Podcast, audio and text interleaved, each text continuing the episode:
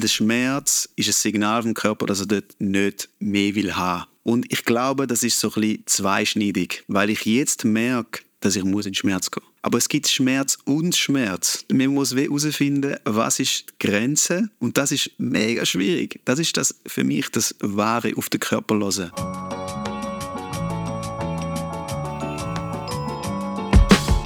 Ihr Lieben, ich bin Sandra Stella Tribel und das ist der Holistic Health Podcast. Ein ganzheitlicher Blick auf den Menschen und seine Gesundheit ist nötiger denn je. Holistic Health ist einer der grossen Megatrends unserer Zeit und eigentlich auch uralt. Also schlauen wir uns auf, gemeinsam mit meinen Gästen vom Podcast, die unterschiedlicher nicht könnten sein. Und genau das ist auch gut so. Weil der Blick auf die Gesundheit ja nicht mit dem Menschen allein sondern alles zieht ein bisschen größere Kontext und größere Kreise mit ein. Dabei sagen wir euch übrigens bei dem Podcast nicht, was richtig oder falsch ist. Der Podcast will euch einfach inspirieren und euch ein Begleiter sein auf einem Weg zu einem gesunden Umgang mit euch selber und eurer Umwelt, was auch immer das für euch möge bedeuten. Und wie sagt Hildegard von Bingen so schön, jede Krankheit ist heilbar, aber nicht jeder Patient.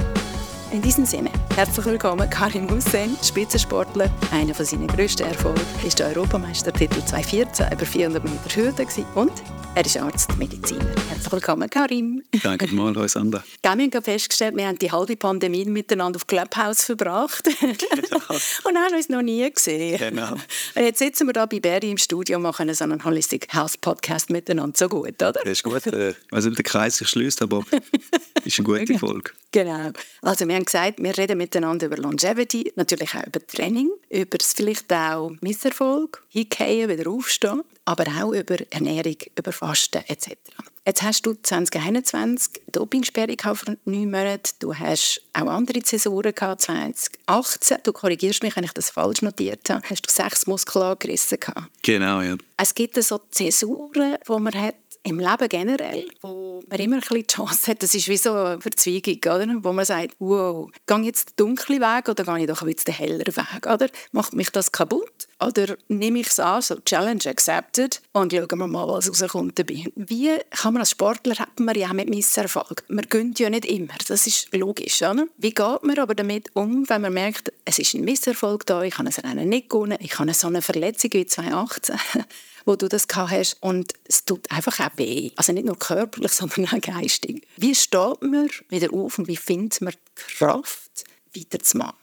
Ich weiß nicht, ob es abhängig ist, ob es ein Erfolg ist oder ein Misserfolg. Ich habe generell immer den Umgang, dass ich etwas erreichen will. Setze mir ein Ziel und wenn das erreicht ist, dann geht es weiter. Beziehungsweise ist es ein kurzfristig, mittelfristig oder ein langfristiges Ziel. Aber unabhängig davon, ich habe nie so die grossen Ausschläge gehabt von den Emotionen, Hoch und Tiefs. Klar, bei heftigen Misserfolgen ähm, habe ich auch äh, das gespürt. Aber bei mir ist es immer ziemlich schnell vom Fokus weitergegangen. Ich glaube, das ist so eine Voraussetzung, die man lernen kann. Einerseits sich ein Ziel setzen, andererseits fokussieren, versuchen immer das Positive zu sehen. Das ist, klingt manchmal so nach einem blöden Spruch. Äh, aber gemacht.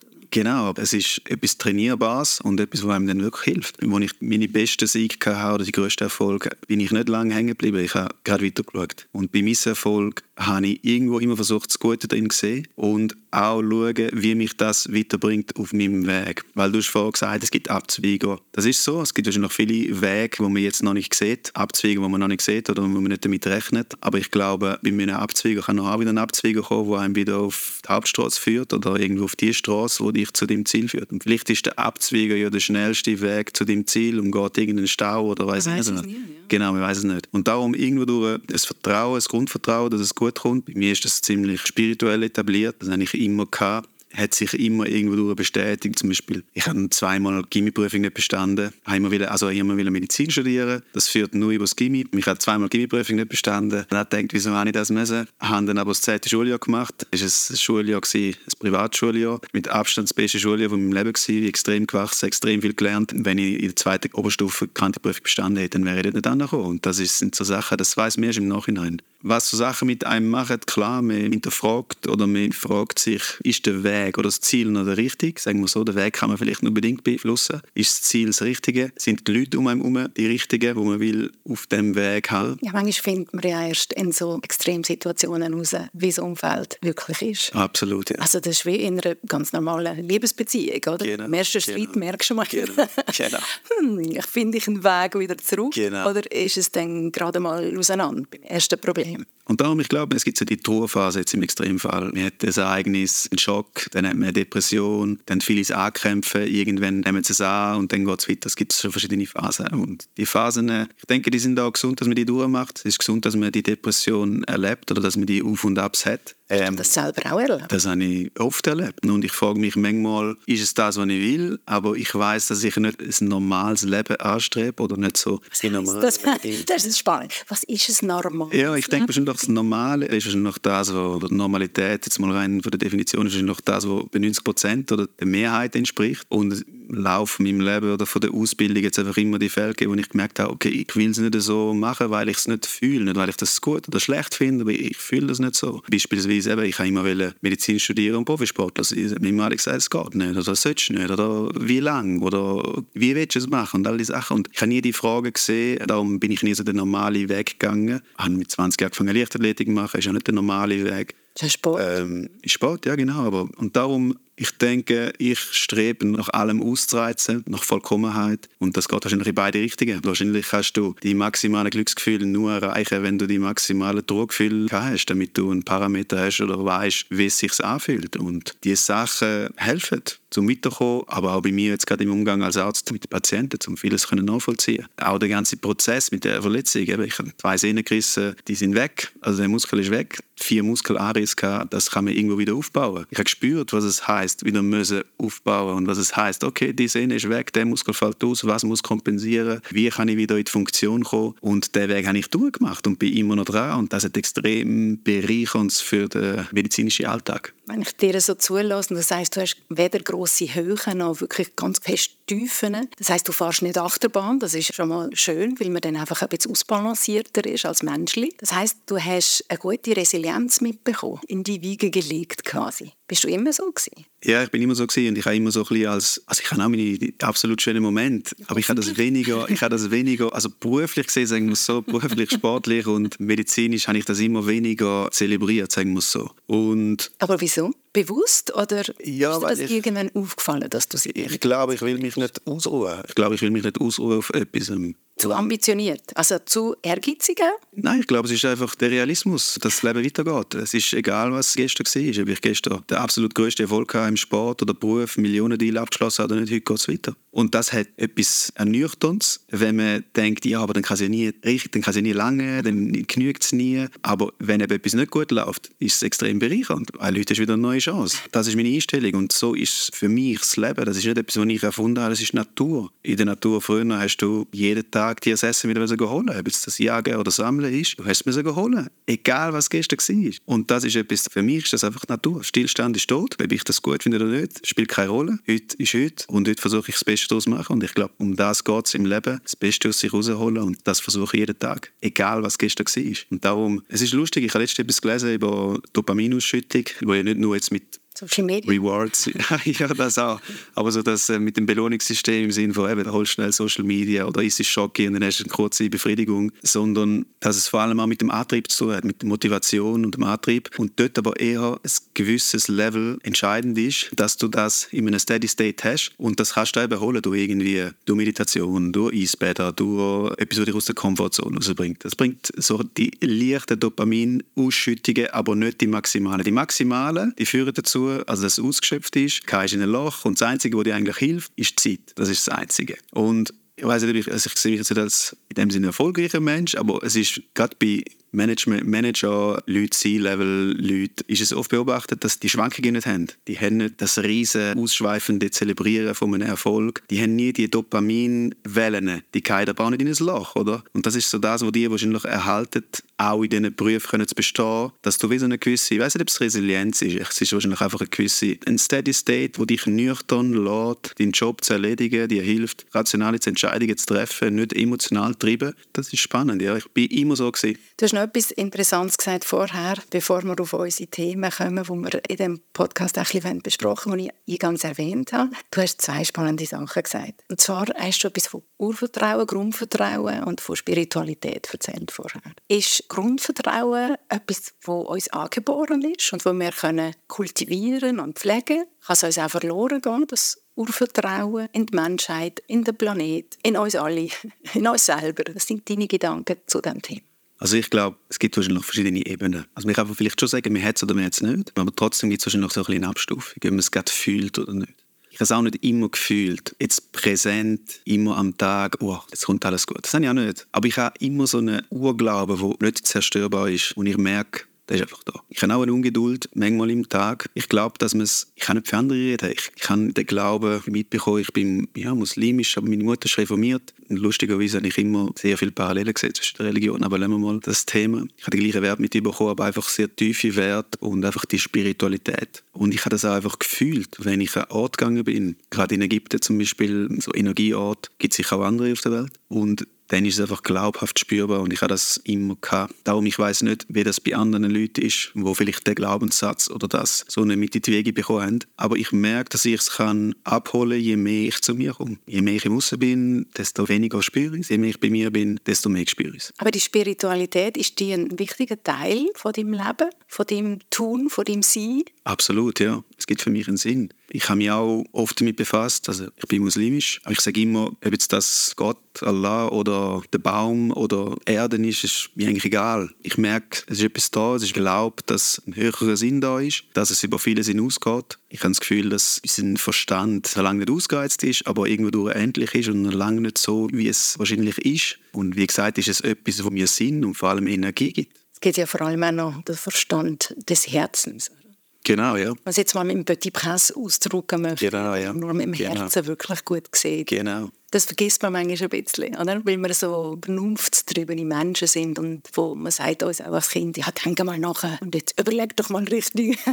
Ja. man sagt nie, überleg doch mal mit dem Herz richtig, oder? Ja, sagt man schon Kind nie. Ja, absolut. Ich finde es so schön, dass du es sagst. Ich sage immer, für mich gibt es immer die Kopfebene, die Bauchebene und die Herzebene. Und also das, wie viel ist Talent, wie viel ist Training oder wie wichtig ist der Kopf und wie wichtig ist der Körper genau. Und ich sage dann immer 30% Kopf, 30% Körper und 40% Herz im Sinne von Leidenschaft, Fühlen, das machen, was du gerne machst, wo dir Energie gibt, wo dir Sinn gibt, wo dir Strom gibt. Hast du von dir das Bild, wie der Karim Hussein aussieht mit 60? Was er für ein Leben lebt, wie er aussieht, wie er altert? Habe ich mir nie überlegt, aber ich habe immer ein Bild von mir gehabt. Also ich habe immer ein Bild von mir.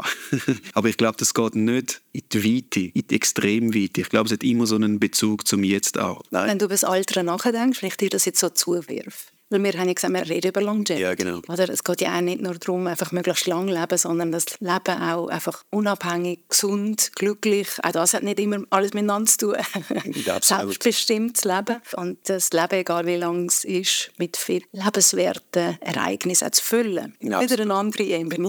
Absolut. Also das ist, glaube ich, auf verschiedenen Ebenen ist das Thema Longevity ja spannend. Mich würde noch wundern, du bist auch jemand, der auf den sozialen Medien sehr präsent ist, man kennt dich und es würde mich einfach wundern, wie du dir vorstellst, wie du alt bist. Meine, das macht man sich vielleicht auch gewisse Gedanken nicht, weil man sieht einen George Clooney und einen Brad Pitt, die äh, weit über 50 sind, immer noch attraktiv. Äh, also, äh, ja, wirklich. Beckham und David Beckham finde ich jetzt heute attraktiver wie früher. Aber ich finde das auch immer mehr, also ich finde auch bei Frauen. Ich finde, ähm, die Ausstrahlung hat sehr viel damit zu tun, mit dem Wissen, wer du bist und was du willst. Und zum zurückkommen, eben Longevity ist ja nicht nur einfach das lange Leben, wie alt du wirst oder wie alt du bist, sondern wie du alt bist. Und eben, wie du gesagt hast, dass man auch aktiv ist, vital, unabhängig ist gesagt, Wohlbefinden haben. Und das ist etwas, was ich anstrebe, unabhängig vom Alter. Alter ist etwas, was mir nichts sagt, weil es nicht fassbar ist. Es gilt als Risikofaktor in vielen Gebieten, bei vielen Krankheiten. Aber ich kann nicht damit anfangen, weil ich das Alter nicht behandle. Ich finde auch, du stirbst nicht ab dem Alter. Du stirbst an einer Krankheit oder an einer Folge von einer Krankheit, aber du stirbst nicht wegen dem Alter. Frau wird nicht schwanger wegen dem Alter, sondern wegen gewissen... Wegen dem 19. Geburtstag, ja.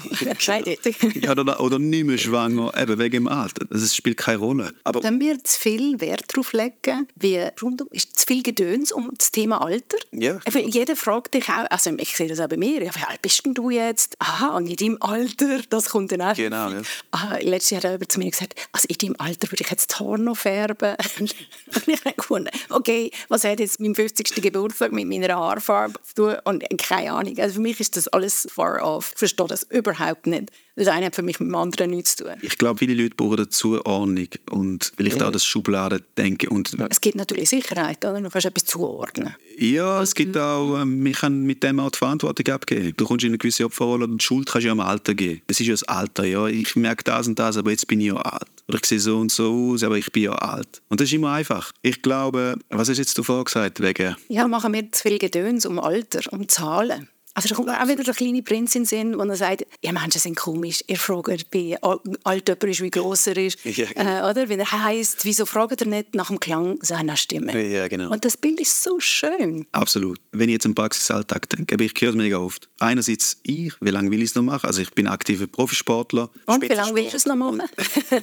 ich mache es so lange, wie ich es mache. That's it. Und ob ich es mache oder nicht, ist ja abhängig davon, okay, habe ich Gesundheit, kann ich es irgendwo finanziell oder sagen wir jetzt mal von den Ressourcen stemmen und habe ich Spaß. Das sind die Faktoren. Wenn die Faktoren mit 50 gegeben sind, dann ist es mit 50 gegeben. Was spielt es für eine Rolle? Das, was ich mich fokussiere, ist, das interessiert mich, was ist das, was mit dem Alter mit einer gewissen Wahrscheinlichkeit kommt. Wie gesagt, du stirbst nicht ab dem Alter. Oder eben, eine Frau kann irgendwann mal nicht mehr schwanger werden. Nichts mit dem Alter zu tun. Es hat mit einer gewissen Voraussetzung zu tun, die im Körper passiert. Was ist das und was beeinflusst das? Das nimmt mich wunder. Und eben das andere, wo ich gesagt habe, du kannst die Verantwortung abgeben, es ist das Alter. Also dann gehen wir doch mal in die Selbstverantwortung rein mhm. zum Thema Longevity. Was können wir denn alle oder was sollten wir machen? Es gibt sehr, sehr viele Supplements, von Resveratrol bis Vitamin C. Es gibt ganz viele Videos über irgendwelche Biohacks und wie man jetzt irgendetwas hacken kann. Es gibt sehr, sehr viel, sogar Netflix-Serien zu den Blue Zones, wo man,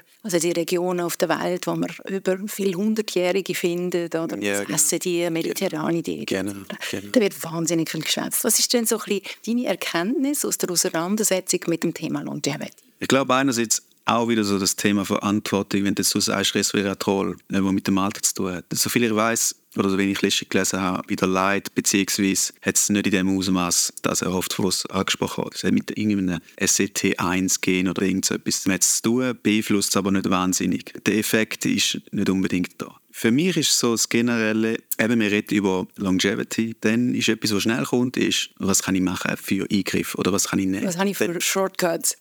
genau, wie kann ich einfach schnell irgendetwas haben. Longevity ist ein Lifestyle. Und ein Lifestyle ist nicht, sich schnell, schnell irgendwo irgendetwas holen, sondern es fängt beim Schlaf an und es fängt an, wenn du morgen aufstehst. Was machst du am Morgen? Was sind deine Routinen? Wie viel Schlaf hast? Wie viel isst? Was isst? Dann sind es Basics. Ich glaube, Leute verlieren sich in dem einfachen, eben ein Supplement. Resveratrol, jetzt bei Longevity, Vitamin D, bei Corona oder Immun, keine Ahnung. Einfach nur irgendetwas und dann ist das, Zaubermittel. Wobei nachgewiesen ist, dass so isolierte Geschichten ja auch schwierig sind. Abgesehen davon, genau. Statt dass man sich einfach mal grundsätzlich gesund würde ernähren. Genau. genau. Und ich meine, das gesunde Ernähren, jeder weiß, was sich gesund ernähren heißt. Ich glaube, 80 Prozent ist eine gute Erholung und ein guter Reiz. Es ist immer die Balance. Erholung, Stimulus und Erholung. Und die Erholung ist vor allem der Schlaf, guter Schlaf. Wie viel, ob jetzt das eine Stunde mehr oder weniger ist, ist wahrscheinlich auch individuell. Aber es gibt wahrscheinlich eine gewisse, es gibt ja die Regeln, du bist eine Woche in der Ferien, schau, wie viel dass du schlafst, die Anzahl Stunden, wo du dann schlafst, das ist das, was du ungefähr brauchst. Dann ist Erholung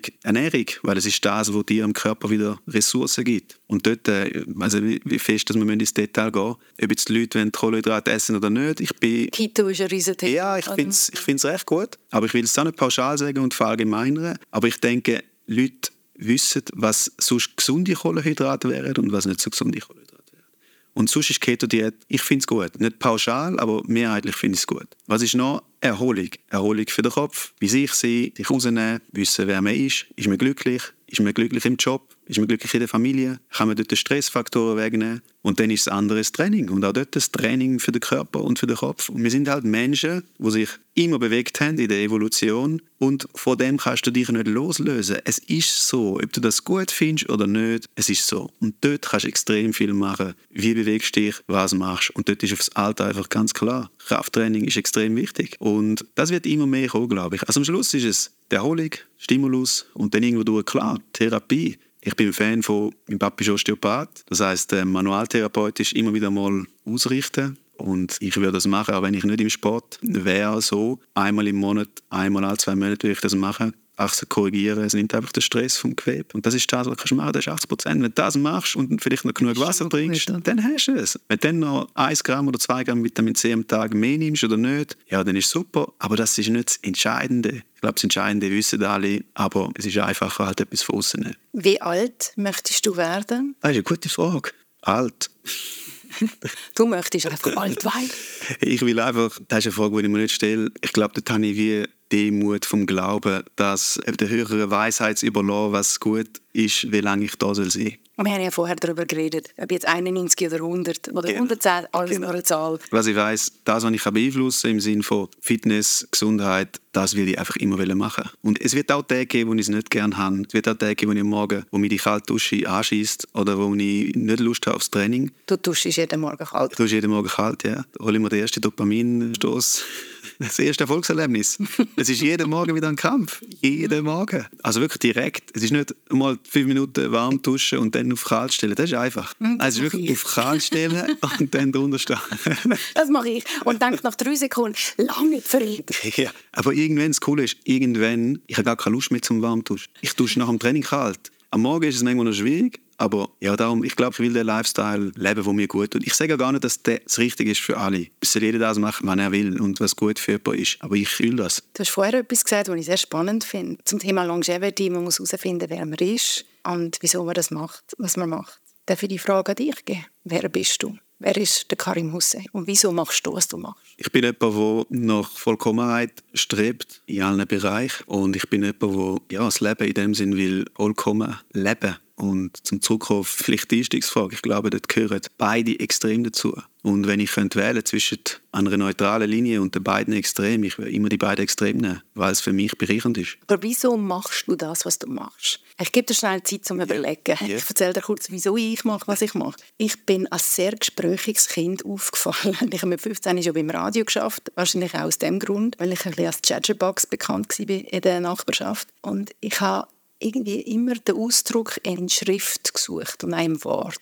Ich habe aber wahnsinnig lange gebraucht, bis ich irgendwie das Gefühl hatte, ich bin mit meinen Talenten angekommen. Mhm. Und habe mich dann irgendwann einmal, eigentlich weil ich ein Interview für Ladies Drive mit einem Harvard-Professor gemacht habe, hat er gesagt, ja, es ist spannend, ich glaube, du machst, was du machst, weil du dich connecten willst. Mhm. Da habe ich Interessant. Habe ich eigentlich so noch gar nicht überlegt. Aber ist wahr. Eigentlich geht es immer allem, was ich schreibe, wieso wir jetzt auch den Podcast machen, den mache ich ja nicht nur für mich, mhm. sondern den mache ich, weil ich denke, ich möchte mich mit Menschen da draussen connecten. Ich möchte, dass da irgendwie etwas fließt, eine Energie da ist, dass man etwas beiträgt, dass es inspirierend ist, vielleicht eben jemand aufregt, aber einfach etwas anregt. Ja, absolut, ja. Und auch das hat wieder mit dem Wunsch, sich zu connecten, sich zu verbinden mit anderen ja, zu tun. Jetzt habe ich hoffentlich genug lang geredet. Um ich soll überlegen.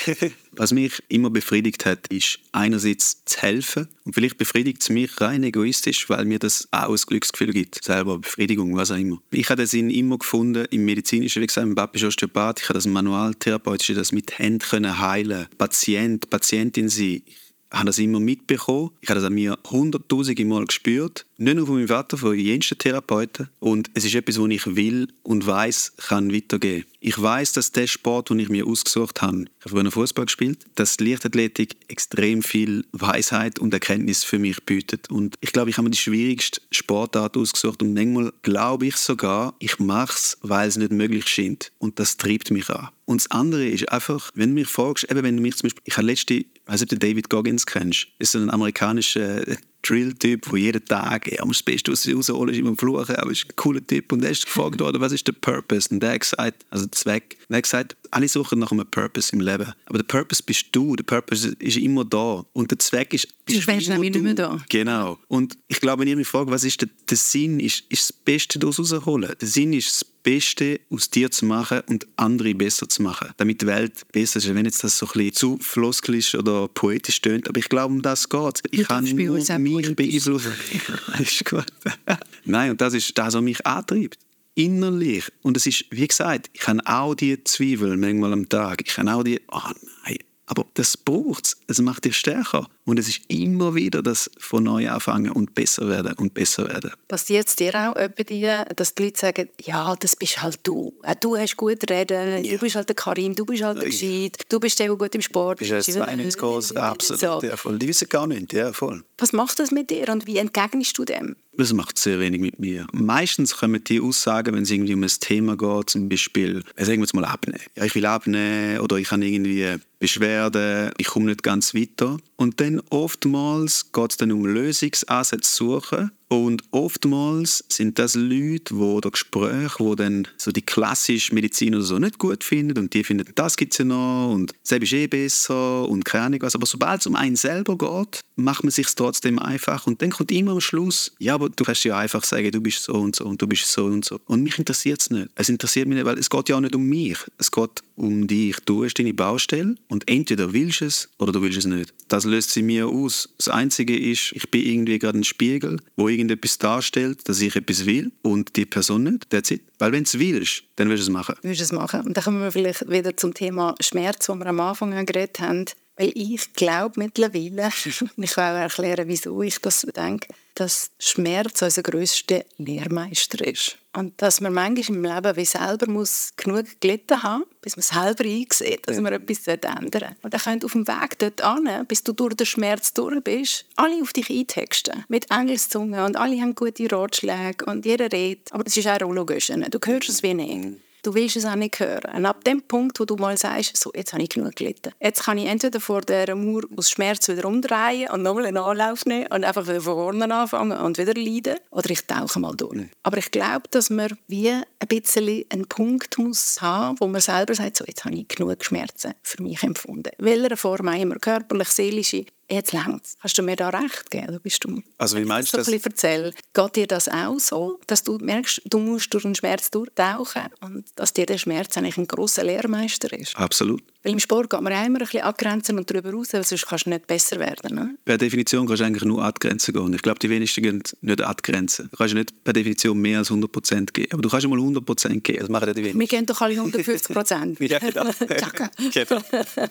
es gibt ja den Spruch, ein Mann, und ich denke, es, es bezieht sich auf beide Geschlechter. Ein Mann hat nur zwei Masters. Angst und Schmerz. Und absolut. Wenn ich denke, ich habe seit der Verletzung, die ich hatte 2018, habe ich oft gedacht, weil ich bin vorher immer über Grenzen, sagen wir so. Also an Grenzen, sagen wir an Grenzen, also aber habe über die Grenzen, genau, okay. genau. Und irgendwann ist es einfach, irgendwann hat der Körper einfach gesagt, okay, fertig, das ist die Grenze. Und dann habe ich immer gemeint, ich muss nicht in Schmerz gehen, weil der Schmerz ist ein Signal vom Körper, dass er dort nicht mehr will haben. Und ich glaube, das ist so ein bisschen zweischneidig, weil ich jetzt merke, dass ich muss in Schmerz gehen Aber es gibt Schmerz und Schmerz. Man muss herausfinden, was ist die Grenze und das ist mega schwierig. Das ist das für mich das Wahre auf den Körper hören. Was ist das Signal vom Körper? Hey, nicht weiter. Und was ist manchmal durch den Schmerz gehen, wo der Körper muss lernen? Das ist ein extrem schmaler Grad. Absolut. Das ist das Faszinierende. Das siehst je älter du wirst, man kann viel mehr tragen. Absolut, absolut. Viel mehr. Absolut. Man kann viel mehr tragen, als man meint. Man ist viel belastbarer, als man Absolut. Ich meine, da gibt es jenste Experimente, die das zeigen, oder dass 20 Prozent der Leistung noch erreicht ist, nachdem du die Ansteuerung vom Muskel gar nicht mehr kannst gewährleisten aber der Muskel immer noch kann leisten Also das ist klar. Und ich glaube, das ist Kunst. Ich glaube, das ist Kunst im Spitzensport. Und das ist auch Kunst, wenn du einen Reha-Prozess machst, zu wissen oder zu spüren, okay, was ist zu viel und was ist zu wenig. Egal, ob es im Training ist oder in der Therapie, dass der Körper spüren. Das finde ich so faszinierend. Und im Moment merke ich, dass in gewissen Bereichen ich einfach muss in Schmerz gehen und der Körper sich muss fügen in gewissen Bereichen. Der muss folgen. ja, ich glaube, dass du mental jetzt schon kannst deinen Teil leisten kannst. Auch mit Zeit und mit Rücksicht und mit dem Körper auch wieder entsprechend zurückgeben. Dann bist du wieder bei der Erholung. Ich wollte sagen, es ist so eine Balance zwischen Liebe sein mit sich selbst genau. und Fürsorge haben für sich. Genau. Und gleichzeitig eben auch bereit sein, auf dem Weg, wo wir da sind, in diesem Leben einfach gewisse Schmerzen auszuhalten. Absolut. Wir können sie nicht umgehen, sie kommen Es ist genau das. Es ist wie die Erkenntnis, dass du da außen teilweise trotzdem im Haifischbecken bist und ich musst einfach entweder frisst oder wirst gefressen. Es ist also ein komischer Spruch, aber es hat doch etwas. Eine letzte Frage an dich, weil du hast das Wort zwei, dreimal jetzt in den letzten Minuten ins Mund genommen, und zwar Vollkommenheit. Streben nach Vollkommenheit. Was fasziniert dich an Vollkommenheit? Weil mich faszinieren Fehler, Flaws, Die finde ich hochgradig spannend. Ich finde auch Misserfolg viel spannender wie Erfolg. Was, jetzt möchte ich darum, möchte ich auch etwas lernen bei diesem Podcast. Was fasziniert dich bitte an Vollkommenheit? Jetzt musst du noch mal, noch mal etwas erzählen, damit ich mir etwas überlege. Darf etwas los kannst du mir legen? Nein, look, Nein, ich finde, unsere Flaws, unsere Fehler, haben auch jemand, ich sage jetzt mal, auch ein schönes Gesicht, lang wie mich ja, persönlich. Ja, voll. Ja, Aber das Muttermal, ja, so ein bisschen schief sind, zwei Augen, die nicht gleich hoch sind, ja, fasziniert. Ja, voll. du musst schauen. Ja, voll. Oder? Und die Schönheit ist so die perfekte Form, Sprache, ja. sagen wir jetzt einmal im Design, ist einfach schnell, boring. Absolut. Also was ähm, fasziniert ähm, dich jetzt an Vollkommenheit? Hast du jetzt Zeit gehabt? Ich glaube, jeder hat immer wieder mal im Leben einen Moment, wo er irgendetwas spürt einen kleinen Moment. Und ich glaube, es ist im Alchemist im Buch. Gibt es irgendeine Aussage, wo er sagt, wenn du irgendetwas machst, dann macht es dir Gott am Anfang sehr einfach, um ein Glücksgefühl zu empfinden, um dich nachher zu prüfen, ob du wirklich willst oder nicht. Weil dann wird es schwierig. Und ich hatte irgendwie ein Erfolgserlebnis gehabt im Gläserverkauf oder irgendetwas. Ich bin mir nicht mehr sicher. Und ich glaube, bei mir ist es so, ich habe einfach gewisse Gefühle empfunden. Ich habe vorher gesagt, ich habe die Höchst und Tiefs nicht gehabt, aber das beziehe ich eher aufs, sagen wir wirklich aufs Geschäftliche. Aber ich habe die Momente von Liebe und Zufriedenheit und Gesundheit und all das, das habe ich alles gespürt. Und ich habe es lustigerweise oft im Moment gespürt, wo ich es mir null vorstellen. Ich glaube, wenn du das einmal kannst spüren dann kannst du in einen Zustand kommen, dass du es immer spürst. Und irgendwie strebe ich nach dem. Und ich glaube, das bedingt das Absolute. Also ich schaffe mental, spirituell und körperlich. Und wenn ich es nur wieder eine Sekunde wird, habe das Gefühl. Aber das ist das Gefühl Vollkommenheit und nach dem strebe ich weil es extrem befriedigend ist und sinngebend ist für das, was ich mache. Ich habe jetzt so nachgefragt, weil ich mir immer vorstelle, so viele Menschen auf den sozialen Medien streben nach dieser Vollkommenheit, nach dieser Perfektion. Ja, ja. Habe ich mir so viel. Ich will es nicht gleichstellen. Perfekt. Was ist der Unterschied zwischen Perfektion und Vollkommenheit? Perfektion ist etwas, wo oft mit einem Idealzustand, wo man sich vorstellt und wo in der gerade Linie oder ein perfekter Kreis, eine Lauftechnik, keine Ahnung was. Vollkommenheit ist etwas universelles, unabhängig von jeglicher Wertung, sondern einfach für dich. Ja, für dich am gleich am Schluss perfekt. Schwierig zu sagen. Aber was zum Beispiel körperlich oder mental, ich mache das nicht abhängig von einem, ich suche nicht das perfekte Rennen. Ich strebe nach einem perfekten Laufstil, weil ich glaube, das gibt mir die größte Ökonomie. Aber für mich ist ich mache es nicht abhängig vom Resultat. Ich mache den Sport nicht wegen der Medaille oder wegen dem Rekord oder keine Ahnung was. Es gehört dazu und ich will dort an. Aber das ist nicht das, was mir den Sinn gibt, weil das sind drei, vier Tage im Jahr. Ich lebe ja 361 Tage wie andere Tage auch noch. Dort muss ich es fühlen. Es ist unabhängig von dem Erfolg. Ja, ist schwieriger. Der Unterschied ist Vollkommenheit.